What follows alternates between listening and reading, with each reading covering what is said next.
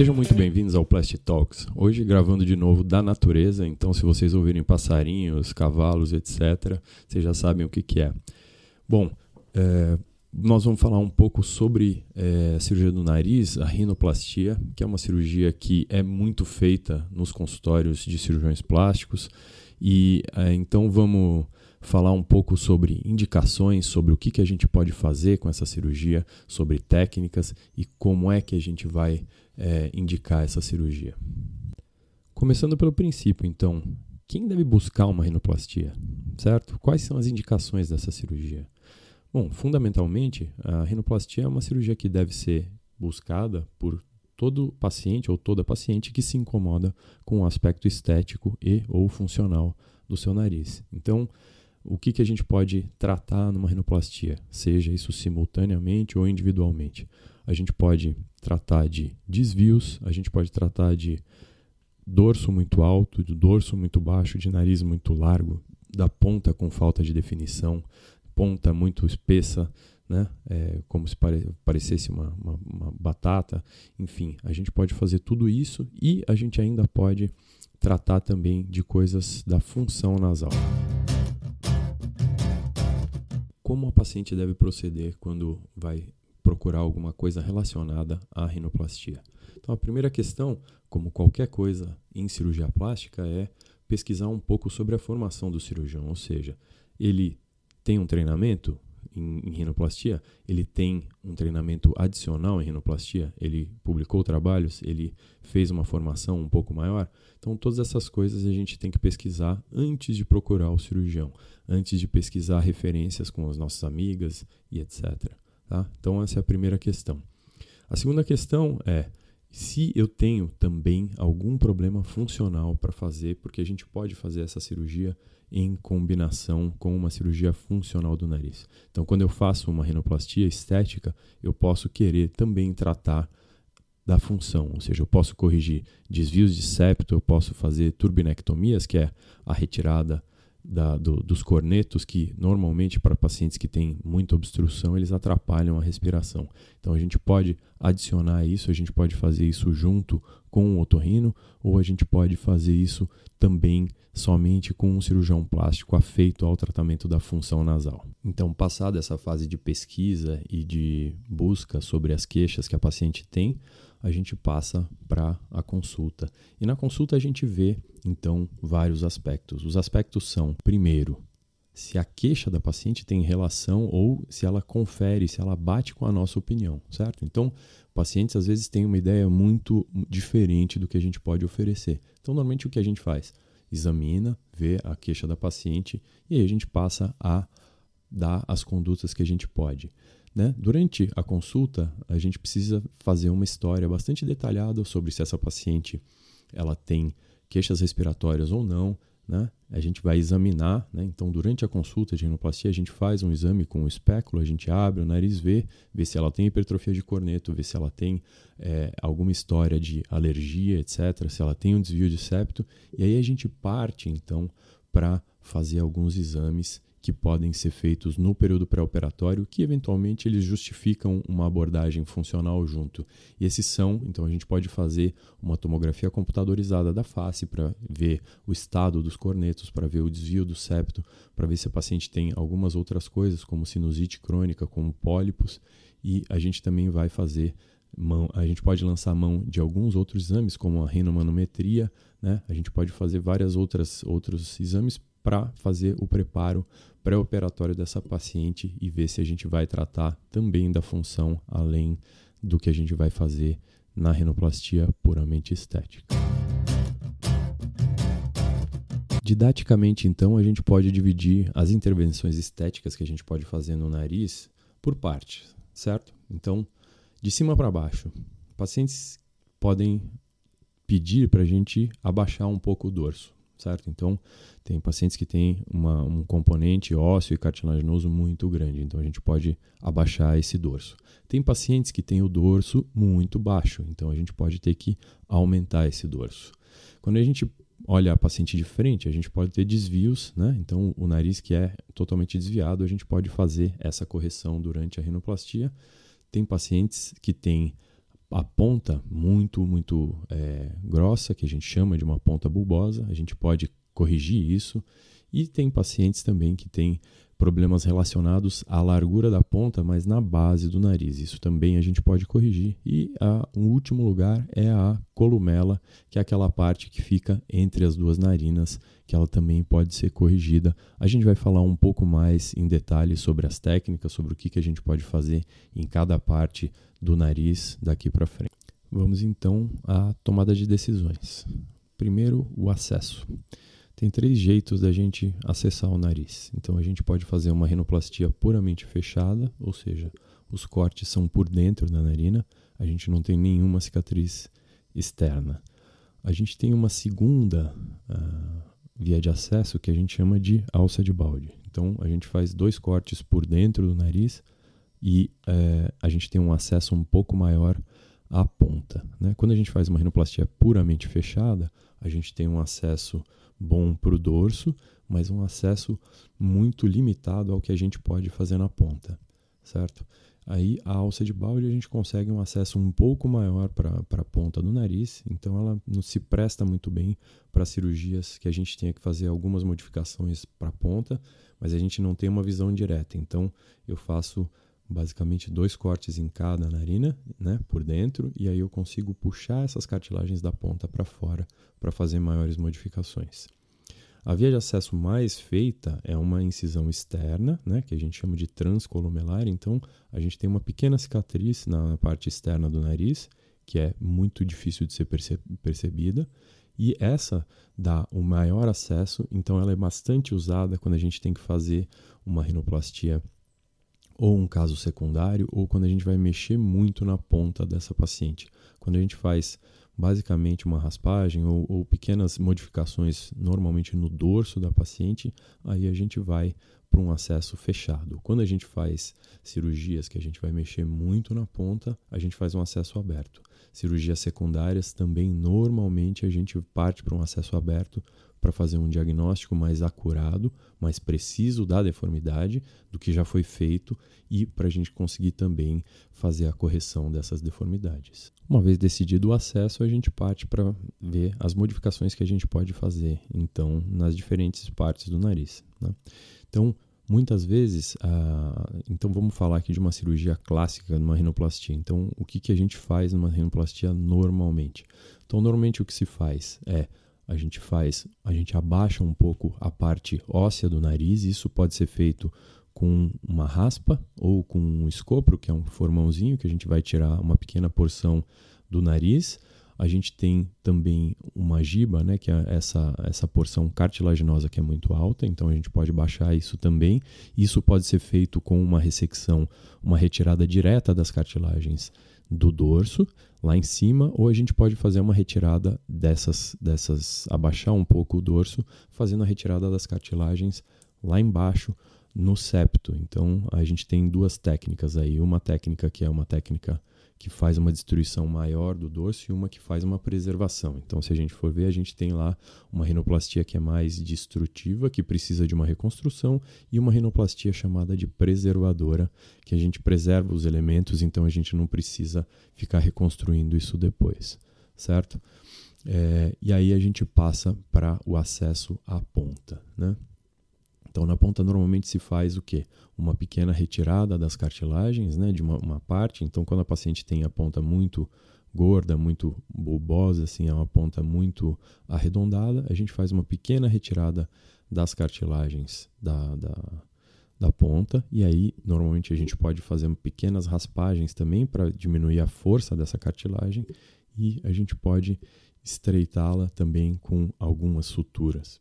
Então a gente dá alguns pontos para segurar essa cartilagem da ponta um pouco numa posição mais estreita. E aí a gente passa finalmente para o tratamento da columela, que às vezes ela é muito caída, então ela é muito aparente. A gente pode fazer então é, encaixar essas cartilagens mais de baixo, as cartilagens alares no septo, para diminuir essa, essa exposição da columela. E aí a gente vai fazer um fechamento, né? Não se faz a retirada de pele no nariz. Normalmente o que a gente faz é quando a gente faz a redução, a gente espera o que, que essa pele ela tem uma retração e se acomode a isso. Né? Quando a gente acaba essa cirurgia, então a gente faz o fechamento, né? Quando a gente faz o fechamento das incisões que são internas, a gente faz isso com pontos absorvíveis. Quando a gente tem incisões externas, a gente faz com pontos não absorvíveis que são retirados em mais ou menos 4, 5 dias. E o último passo dessa rinoplastia é fazer a correção da largura do dorso, porque quando a gente abaixa o dorso ósseo, normalmente ele fica mais largo. Então, na maioria dos casos, a gente precisa fazer uma pequena fratura na lateral para conseguir estreitar esse dorso nasal, porque senão a gente acaba com uma deformidade chamada de teto aberto, que é fica um nariz absolutamente largo e aí a gente pode ter uma desconexão entre o dorso ósseo e o cartilaginoso. Então o que a gente faz é faz pequenas fraturas na lateral e aí a gente fecha isso. Aí quando acaba é, a fratura a gente tem que fazer o nosso curativo. Alguns cirurgiões gostam de usar tampão, outros cirurgiões não gostam de usar tampão, né? E a gente faz uma esparadrapagem, a gente faz um curativo segurando o nariz no lugar. Por cima disso, a gente faz um curativo que é um curativo que pode ser feito com gesso normal ou com um aquaplástico, que é um, é um gesso plástico, que fica mais ou menos sete dias no lugar. Quando usa tampão, em 24 horas você tira e a paciente é, pode voltar a respirar, não normalmente porque tem um inchaço, mas a gente é, permite que a paciente respire pelo nariz após 24 horas da cirurgia. Bom, passada essa sequência de uma rinoplastia habitual, normal, tradicional, a gente pode passar um pouco para algumas nuances do que, do que a gente faz numa cirurgia que não é o mais normal. Mas assim, no dorso, então, é, existem pacientes que não têm nenhuma necessidade de abaixar o dorso. Então, é, isso faz parte do exame no pré-operatório já tem pacientes que têm que fazer uma, uma ressecção muito, muito grande do dorso, né? E aí a gente tem que tratar isso no pós-operatório. E aí o dorso ósseo é muito tranquilo de tratar porque a gente faz a retirada aí de, de, de osso com, com a raspa, para ser um pouco mais preciso, ou então quando a gente vai fazer uma retirada muito grande, a gente tira um tanto com o escopro e depois regulariza com a raspa. O dorso cartilaginoso, como eu comentei um pouco uh, antes, ele é um pouco mais complexo. Por quê? Quando a gente junta e a gente pega a, a, a cartilagem, né, a parte cartilaginosa do dorso, ela é responsável por manter o nariz aberto durante a inspiração, especialmente na inspiração profunda. Então a gente tem as válvulas nasais internas. Essas válvulas, quando a gente faz uma retirada das cartilagens, é, elas perdem aquele aspecto de mola. Então, quando se faz uma rinoplastia não preservadora, né, uma rinoplastia na qual a gente faz a retirada dessas cartilagens, a gente precisa fazer a reconstrução das cartilagens ali em cima. E isso a gente faz de alguns jeitos. Ou a gente faz uma retirada parcial das cartilagens e aí a gente dobra elas para dentro refazendo essa mola, ou então a gente coloca os enxertos afastadores, também conhecidos como spreader grafts, ou seja, a gente baixa o dorso e aí a gente coloca como se fosse um tijolinho para segurar entre a cartilagem, a parte lateral da cartilagem e o septo, para impedir o colapso da válvula nesse, nesse movimento de inspiração profunda, certo? Esses enxertos a gente pode colocar também para ajudar a tratar pacientes que têm o nariz muito desviado. Então a gente coloca esses enxertos, eles abraçam o septo e a gente fixa eles com ponto e eles acabam segurando o septo numa posição um pouco mais reta, certo? A gente conta então com a, a, a curvatura natural do, das cartilagens e a gente joga com isso e a gente vai tentando colocar elas e dando ponto para ficar o mais reto possível. Essa é uma, uma questão. A segunda então é, quando a gente não destrói, aonde que a gente abaixa esse dorso? Bom, a gente pode ir lá no, na, no piso do nariz, que é no, no, septo, e fazer uma retirada parcial. Na hora que a gente faz isso, o nariz desce como um todo na hora que a gente descola, e isso faz com que a gente não destrua essas cartilagens do dorso. Isso a gente chama de push down ou então é rinoplastia preservadora do dorso. Quando a gente passa aí para a cirurgia da ponta especificamente, a gente tem milhões e milhões de possibilidades do que a gente pode fazer. Mas, numa rinoplastia primária, raramente a gente usa enxertos de cartilagem. O único enxerto que a gente usa na imensa maioria dos casos é um enxerto que a gente chama de estaca. A gente tira um pedacinho do septo e coloca ali para fazer uma sustentação da ponta, porque as pacientes normalmente pedem não uma ponta arrebitada, mas uma transição suave entre o dorso e a ponta, e isso pode ser obtido com pontos, com o, a, a, estruturação da ponta, e aí a gente põe essa, essa pequena peça de cartilagem ali entre as cartilagens alares, que são as cartilagens que sustentam a ponta, para segurar a ponta numa posição um pouco mais harmônica, um pouco mais alta, certo? E aí a gente, esse é o enxerto que a gente normalmente faz numa cirurgia primária.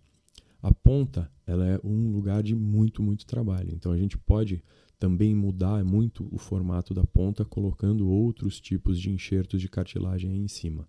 Né? A cartilagem, normalmente, em cirurgias primárias, a gente usa a cartilagem do septo, do próprio septo nasal, que é uma área doadora muito boa, a gente pode trabalhar e tranquilamente. Para pacientes que têm o septo muito pequeno, normalmente a gente vai buscar outras áreas. Né? Tem alguns cirurgiões que gostam de tirar a cartilagem da orelha, aí é tudo na face. É, e tem gente que gosta de usar cartilagem da costela. Aí a gente tem uma outra cicatriz que não seja no nariz, né? A gente tem uma cicatriz normalmente no sulco da mama e com um centímetro e meio, dois, a gente consegue fazer a retirada da cartilagem da costela também. Isso é uma retirada bastante tranquila por cirurgiões experientes. Né? Mas normalmente a gente usa muito mais enxerto em pacientes que fizeram uma cirurgia primária, tiveram um mau resultado ou na evolução tiveram alguma coisa que elas não gostaram, e aí quando a gente faz uma rinoplastia secundária ou terciária, quando a paciente já mexeu algumas vezes, a gente vai usar enxertos da costela, porque aí normalmente o septo ou já foi utilizado ou ele é insuficiente para tratar todas as deformidades que a gente está encontrando no exame físico. Existem também algumas pacientes que a gente precisa aumentar o nariz, né? Ou porque elas nasceram com narizes muito pequenos, ou porque elas tiveram uma retirada exagerada de osso e cartilagem. Esse é um desafio para a gente, para o cirurgião plástico, por conta da, da dificuldade que a gente tem de mimetizar essas coisas. Então a gente tem algumas técnicas que a gente pode usar. Tá? Uh, uma delas é simplesmente usar implantes. Né? Então a gente pode usar implantes de silicone ou de porex, que é o polietileno poroso, para fazer o aumento do dorso. A questão é que é, pacientes que, que fazem cirurgia, elas normalmente têm uma atrofia da pele, então é muito difícil a gente fazer o aumento do dorso com essas, esses materiais sintéticos. Então, esse é uma possibilidade, sim, existe isso disponível, mas nem sempre a gente consegue uma boa cobertura. Então, algumas pacientes que fazem o aumento do dorso com silicone ou mesmo com o Porex, elas têm na evolução, às vezes expõem isso através da pele, às vezes tem infecção e precisa tirar. Então, a preferência é sempre por usar um material do próprio corpo da paciente.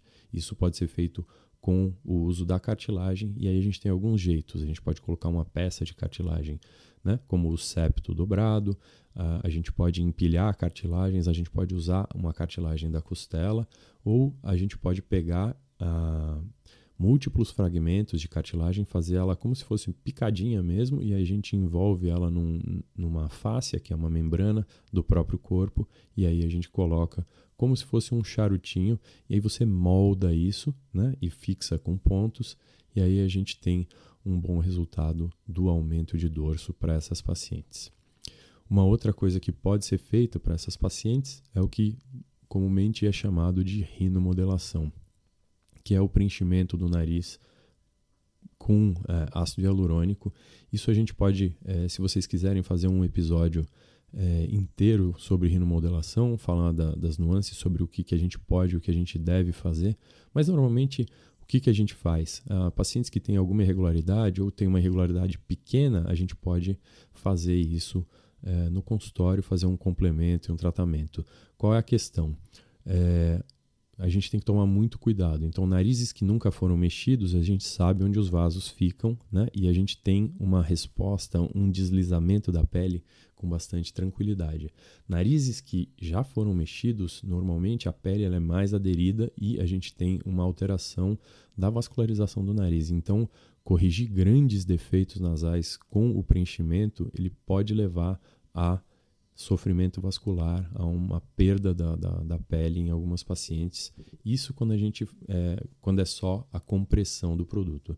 Tem algumas pacientes que você pode fazer uma injeção dentro do vaso e aí ter grandes necroses, então necrose do nariz inteiro ou de algumas outras é, partes do corpo, e isso é uma coisa muito difícil de ser corrigida também. Como funciona a cirurgia então? Normalmente uma rinoplastia, se for feita isoladamente, é uma cirurgia feita em esquema de hospital dia, certo? Para muito pequenas mexidas, a gente pode fazer isso com anestesia local e uma sedação, mas isso é uma coisa, uma raridade. Né? Normalmente a gente faz com anestesia geral. Por quê? Cada vez que a gente faz é, modificações, especialmente mexendo dentro do nariz, a gente tem um pouco de sangue que escorre, então a anestesia geral acaba protegendo a via aérea da paciente. É, se é uma cirurgia primária com pouca modificação, a gente pode fazer isso em uma hora e meia, mais ou menos duas horas. As rinoplastias que são já com pacientes muito mexidas podem demorar quatro, cinco horas, dependendo do, da quantidade de trabalho que se faz. Como eu falei, em alguns casos a gente pode usar tampão, em alguns casos a gente não precisa usar tampão. Isso é uma coisa é, que é decidida com a paciente em cada caso. Né? Cada, cada tamponamento tem uma função específica. E a paciente faz a cirurgia, acorda e ela vai embora no mesmo dia. É, existe um inchaço é, associado a essa cirurgia, né? E aonde mais incha normalmente é na região dos olhos, especialmente quando a gente faz a fratura. Então, e aí isso é associado também a um roxo, certo? É, a paciente vai embora para casa. Normalmente, se ficou com tampão no dia seguinte, a gente faz a retirada. É, se não ficou com tampão, ela pode ir tranquilamente para casa e ficar fazendo uh, o uso de soro fisiológico para lavar o interior do nariz, né, para diminuir o inchaço e para diminuir o acúmulo de, de secreção. Aí, é, normalmente, entre 5 e 7 dias, a gente faz a retirada do curativo com gesso, né? seja ele um gesso, gesso ou o gesso plástico, e aí depois a gente, é, eventualmente, é, né, nesse primeiro retorno a gente tira os pontos externos, né? Os pontos internos eles caem sozinhos. Quando eles não caem, a gente pode fazer a retirada. E uh, em alguns casos a gente quer manter um pouco mais de estruturação. Aí a gente continua usando o curativo. A gente faz um novo curativo só com o esparadrapo, com o micropor. E a paciente pode ficar aí mais sete dias, então completando 15 dias com o micropor é, a vida normalmente ela é retomada com tranquilidade a partir da primeira semana, ou seja, tirou o gesso, está tudo bem, pode voltar a fazer suas coisas. As limitações são quando a gente faz a cirurgia funcional, ou seja, quando faz a cirurgia, a turbinectomia especialmente, é, a gente só cauteriza o corneto. Então, é, a gente segura aí durante mais ou menos três semanas o exercício físico porque aumentos súbitos na pressão podem causar sangramentos dentro do nariz. E isso a gente não quer, certo?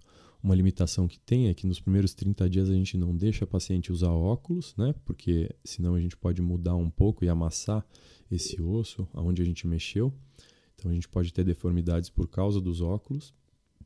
É, e quem fica roxo, fica roxo durante mais ou menos uns 7, 14 dias. Enquanto está roxo, proteja do sol para a gente não ter nenhuma marca na pele.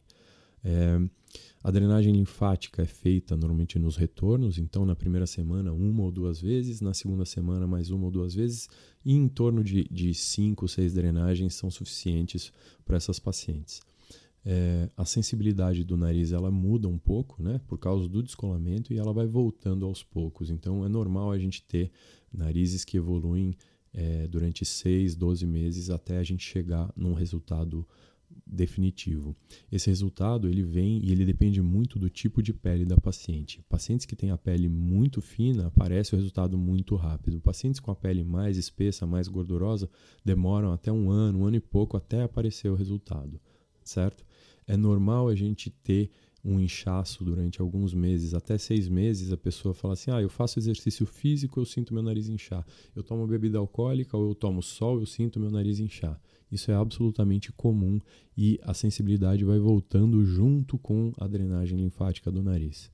Então, a gente tem que entender que o resultado de uma rinoplastia ele não vem logo depois da cirurgia. A gente tem que aguardar alguns meses até ter o, o resultado definitivo, que só vai aparecer depois que a pele é, se recuperou totalmente. Então, essa é uma questão fundamental. Depois de 30 dias, a gente raramente tem qualquer restrição para a atividade física, ou tomar sol ou qualquer outra coisa. Então, o normal é que depois de um mês o paciente já esteja totalmente reabilitado e, e já tenha retornado às suas atividades normais no pós-operatório de rinoplastia.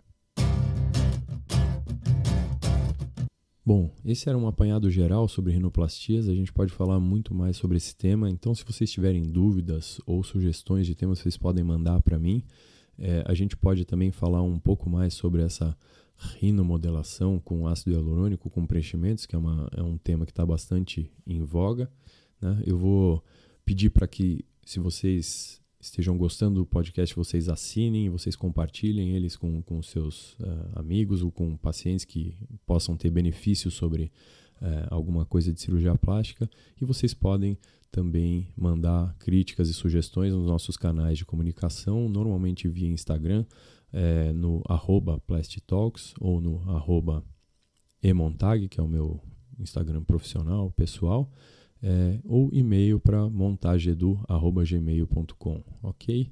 Fico aqui aguardando a, as dúvidas de vocês e as sugestões de tema para a próxima semana. Até mais, tchau, tchau.